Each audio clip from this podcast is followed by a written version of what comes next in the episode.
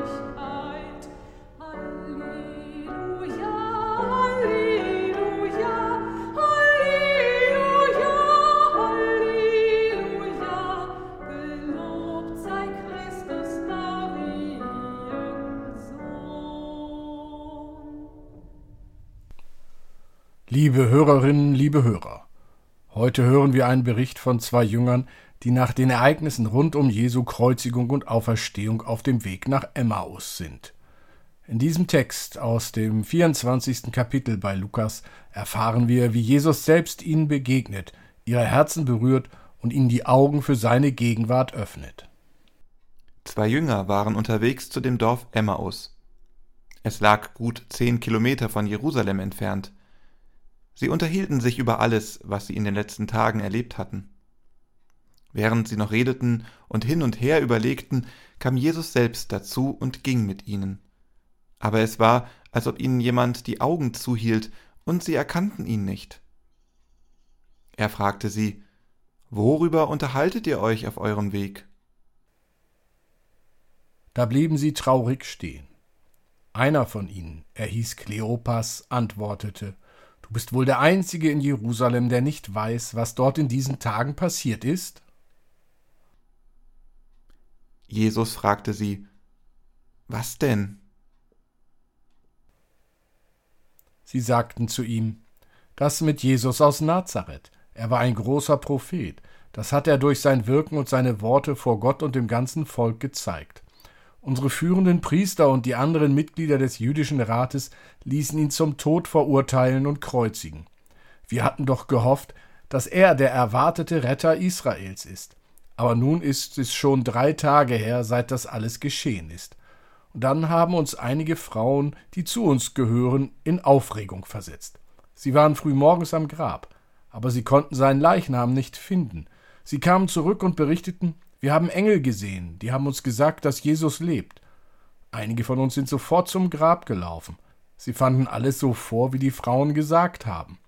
Aber Jesus selbst haben sie nicht gesehen. Da sagte Jesus zu den beiden, Warum seid ihr so begriffsstutzig? Warum fällt es euch so schwer zu glauben, was die Propheten gesagt haben? Musste der Christus das nicht alles erleiden, um in die Herrlichkeit seines Reiches zu gelangen?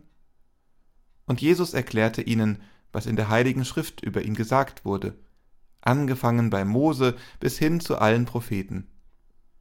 So erreichten sie das Dorf, zu dem sie unterwegs waren. Jesus tat so, als wollte er weiterziehen. Da drängten sie ihn, Bleib doch bei uns, es ist fast Abend und der Tag geht zu Ende. Er ging mit ihnen ins Haus und blieb dort. Später ließ er sich mit ihnen zum Essen nieder. Er nahm das Brot, dankte Gott, brach das Brot in Stücke und gab es ihnen. Da fiel es ihnen wie Schuppen von den Augen und sie erkannten ihn. Im selben Augenblick verschwand er vor ihnen. Sie sagten zueinander, Brannte unser Herz nicht vor Begeisterung, als er unterwegs mit uns redete und uns die heilige Schrift erklärte? Sofort brachen sie auf und liefen nach Jerusalem zurück. Dort fanden sie die elf Jünger beieinander, zusammen mit allen anderen, die zu ihnen gehörten. Die Jünger riefen ihnen zu, Der Herr ist wirklich auferstanden. Er hat sich Simon gezeigt. Da erzählten die beiden, was sie unterwegs erlebt hatten und wie sie den Herrn erkannt hatten, als er das Brot in Stücke brach. Liebe Hörerinnen, liebe Hörer, raus aus dem Tunnelblick. Diese Überschrift könnte man dem Predigtext geben. Uns begegnet die Geschichte von den Jüngern, die Jesus auf dem Weg nach Emmaus treffen. Die Jünger sind so traurig und verwirrt wegen seinem Tod, dass sie Jesus nicht erkennen, obwohl er mit ihnen spricht. Erst als er die Bibel erklärt und Brot mit ihnen teilt, erkennen sie ihn. Man kann also sagen, die Jünger haben einen Tunnelblick. Ihre Augen sind so voller Tränen, dass sie Jesus nicht bemerken. Das ist etwas, das uns auch passieren kann, und gerade dann, wenn wir sie brauchen, sehen wir Gottes Liebe und Hilfe nicht. Wie können wir diesen Tunnelblick loswerden? Wie können wir Gottes Liebe und Hilfe in unserem Leben sehen? Mit offenem Herz und wachem Verstand hören wir in diesen Predigtext hinein und überlegen, wie wir uns für Gott öffnen können, auch wenn es mal schwer ist. Manchmal sind wir so in unseren Problemen gefangen, dass wir das Schöne und Positive im Leben nicht sehen. Um das mit dem Tunnelblick anzugehen, kann es helfen, einfach mal mit Gott zu reden und darauf zu vertrauen, dass er uns lieb hat und uns immer hilft. Denn Jesus ist wie ein Licht, das uns in dunklen Zeiten hilft und uns zeigt, wo es lang geht. In der Geschichte von Emmaus hilft Jesus den Jüngern ganz handfest. Er erklärt ihnen die Bibel und teilt das Brot mit ihnen. So erkennen sie ihn und wissen, dass er sie nie verlassen hat. Wo seht ihr Gottes Liebe in eurem Leben? Nehmt sie an. Den Tunnelblick loswerden. Gottes Liebe und Hilfe in unserem Leben sehen. Wir brauchen dafür ein offenes Herz und einen wachsamen Verstand. Ein offenes Herz heißt, dass wir bereit sind, Gottes Liebe und Hilfe in unser Leben zu lassen. Ein wachsamer Verstand hilft uns, die Zeichen und Wunder zu sehen, die Gott in unserem Alltag tut, und diese als Beweise seiner Liebe zu verstehen. Wenn wir unseren Blick weiten, spüren wir Gottes Liebe und Hilfe viel mehr. Wenn wir uns darauf einlassen, Gottes Liebe und Hilfe in unser Leben zu lassen, merken wir, dass er immer bei uns ist und uns Kraft gibt, um mit Schwierigkeiten klarzukommen. Und wenn wir unser Herz und unseren Verstand für Gott öffnen, dann schenkt er uns neue Sichtweisen und ein erfülltes Leben im Glauben. Lasst uns zusammen dran arbeiten, Gottes Liebe in unserem Leben zu erkennen und anzunehmen. So erfahren wir, wie wir die Fülle seiner Gnade und die Hoffnung und den Trost teilen können. Jesus ist immer bei uns und hilft uns liebevoll in schwierigen Zeiten. Diese Gewissheit gibt uns Sicherheit, wenn wir uns verloren oder allein fühlen.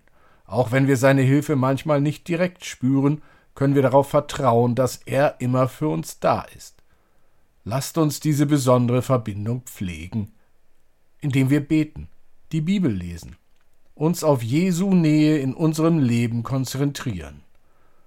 So öffnen wir unsere Augen für Gott und finden die Hoffnung und den Trost, die uns Jesus als unser ständiger Begleiter bietet. Liebe Hörerinnen, liebe Hörer, raus aus dem Tunnelblick, rein in Gottes Nähe. Mögen wir immer bereit sein, unser Herz und unseren Verstand für seine Gegenwart zu öffnen.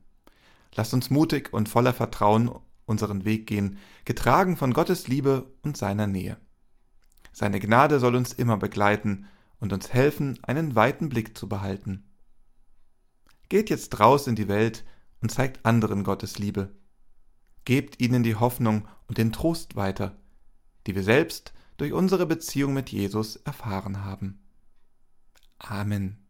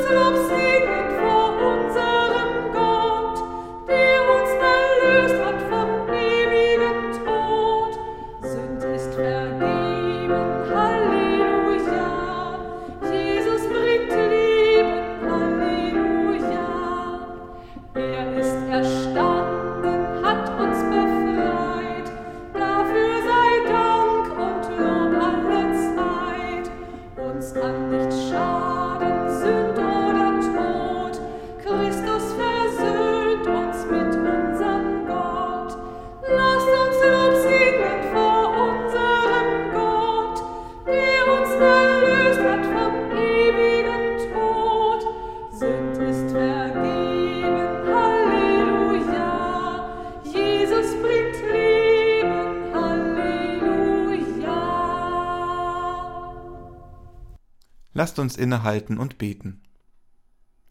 Heiliger Gott, heiliger, starker Gott, heiliger und sterblicher Gott, hab Erbarmen mit uns und mit der ganzen Welt.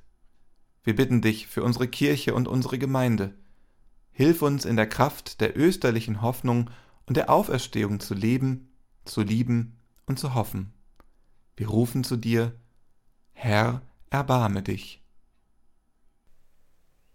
Wir bitten dich für Menschen in den Ländern, in denen Krieg herrscht, im Jemen, in der Ukraine, im Süden des Sudan. Stärke die Friedensstifter. Hilf den Menschen, Hoffnung und Glauben zu bewahren und festzuhalten. Wir rufen zu dir, Herr, erbarme dich. Wir bitten dich für all jene, die sich für unsere Umwelt einsetzen. Lass uns begreifen, dass es auch einmal ein zu spät geben kann. Wir rufen zu dir, Herr, erbarme dich. Sei mit den Kranken und Sterbenden, sei mit all jenen, die sie pflegen. Wir bitten dich für unsere Verstorbenen und alle, die um sie trauern. Wir rufen zu dir, Herr, erbarme dich. Wir bitten dich für unsere Kinder. Stelle ihnen Erwachsene an die Seite, die ihnen Orientierung geben und denen sie vertrauen können. Wir rufen zu dir, Herr, erbarme dich. In der Stille beten wir für persönliche Anliegen und für Menschen, die uns nahe sind.